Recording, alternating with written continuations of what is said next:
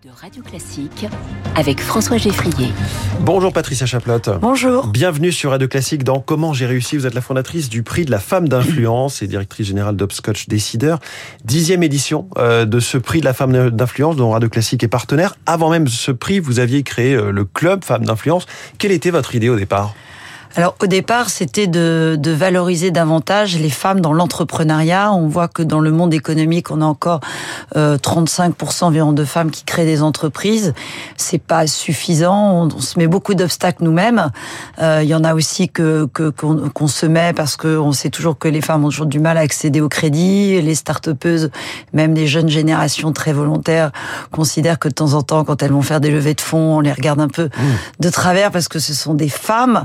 Voilà donc l'idée c'était de créer un club de femmes entrepreneurs et qu'on puisse euh, faire du, réseau, comme on dit également, alors que les, clubs d'hommes, il y en a euh, depuis plusieurs plusieurs générations et, et c'était important aussi qu'on apprenne ce que ce qu'est le mot en anglais le networking. Le réseau, effectivement. Euh, lauréate lors de la cérémonie cette semaine, cinq lauréates, la députée Marie-Pierre Rissin, euh, la chercheuse Claude Grison, la directrice générale déléguée de la Cité de la musique Sarah Connet, la paléoclimatologue Valérie Masson-Delmotte et la fondatrice de Sistec Joséphine Goub.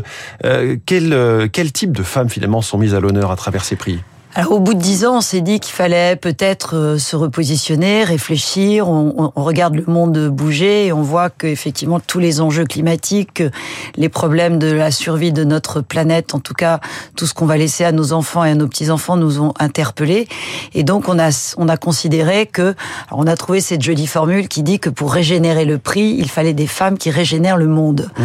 Voilà. Donc cette année, on a regardé euh, des femmes qui avaient peut-être des actions très concrètes dans la recherche ou, dans leur vie d'entrepreneur ou dans leur vie aussi de, de, de femmes comme Sarah Connet euh, dans, dans, le monde de la musique, de pouvoir réformer peut-être un peu les choses et faire bouger les lignes.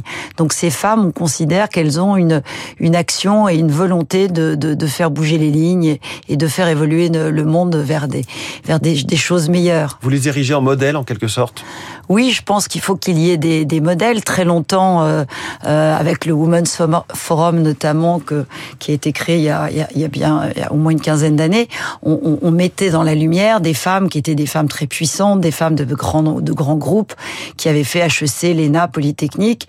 Et moi, en tant qu'entrepreneur d'une entreprise de 15-20 personnes, au départ, je me disais, finalement, on n'est pas tellement représenté les femmes des ETI, des mmh. grandes ETI, des, des, des, des, entreprises provinciales aussi dans toute la France. Il, il se passe plein de choses et c'est vrai que c'était très, peut-être un peu trop parisien et très euh, femme archi diplômée. Et donc l'idée, c'était vraiment de valoriser des femmes de tous horizons.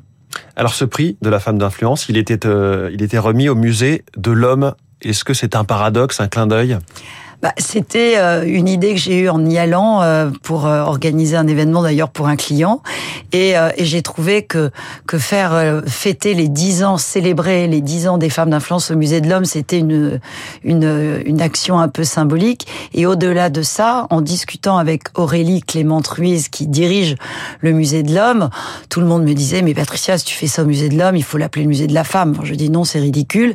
Et en discutant avec elle, on voit que déjà l'évolution du nom était dans les tuyaux et on s'est dit que finalement l'homme c'était euh, la représentation du genre humain, quelle que soit son identité, de genre, ou de, de, de sexe ou couleur de peau.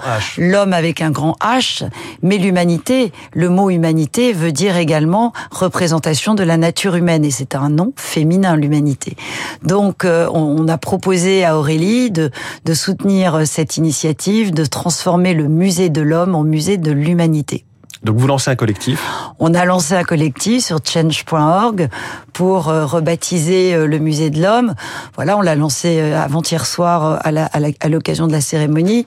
Et voilà. Quel écho ça rencontre? Parce que vous dites le projet était déjà dans les tuyaux. Ce genre de bah, décision qui se prend à l'Élysée, ça. Alors c'est des décisions justement, c'était dans les tuyaux de l'administration française, des circuits du ministère de la Culture, des groupes de travail. Donc on espère que peut-être de l'avoir dit un peu haut et fort et de le dire ici aujourd'hui sur Radio Classique peut permettre de faire bouger les lignes et d'aller peut-être un peu plus vite, parce qu'effectivement, c'est une décision, à tout le moins de la ministre de la Culture, mmh. et peut-être de l'Élysée, effectivement, comme vous le dites. Donc on va on va se bouger un peu pour que ça ça aille un peu plus vite.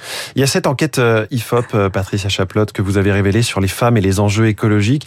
Elles sont davantage prêtes au changement que les hommes.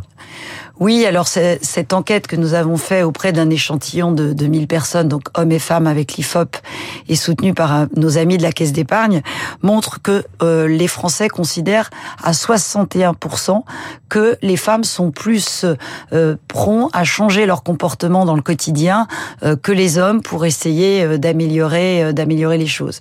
Et puis aussi ce chiffre de 57%, les Français considèrent à 57% qu'elles iraient qu'on irait plus vite dans les changements si si les femmes avaient des postes de décision, des postes de pouvoir dans les notamment dans les entreprises. Donc, on, les hommes, d'une manière générale, et, tout le monde pense que les femmes ont peut-être une conscience, 55% considèrent que les femmes ont une conscience écologique plus forte que les hommes. Et vous avez aussi posé la question dans ce sondage, qu'est-ce qu'une femme d'influence? Quelle est la réponse alors? Alors on avait fait ça déjà il y a plusieurs années euh, et, et, cette année c'était très drôle parce que enfin c'est très drôle. C'est, c'est on, on, voit que finalement une femme d'influence pour les pour les pour les Français, c'est plutôt des femmes qui font bouger les lignes, qui ont une vision. Euh, à 42%, ils considèrent que c'est des femmes qui doivent fédérer autour d'elles, donc des, des, femmes qui ont un peu de, de, de leadership, et puis à 36% des femmes qui agissent concrètement. Voilà. Et alors, donc concrète dans le quotidien, mmh. etc. Et euh, être une femme politique, voilà, arrive avec 13% simplement, euh, faire bouger les lignes sur les textes de loi, les réglementations, tout ça, ça arrive beaucoup plus loin. Patricia Chaplotte, fondatrice du prix de la femme d'influence, merci beaucoup d'être euh, venue sur Radio Classique ce matin dans Comment j'ai réussi et de nous avoir expliqué cette démarche pour renommer le musée de l'homme en musée de l'humanité. 6h44 sur Radio Classique, a-t-on vraiment envie de revenir au bureau? Réponse de Quentin Périnel immédiatement.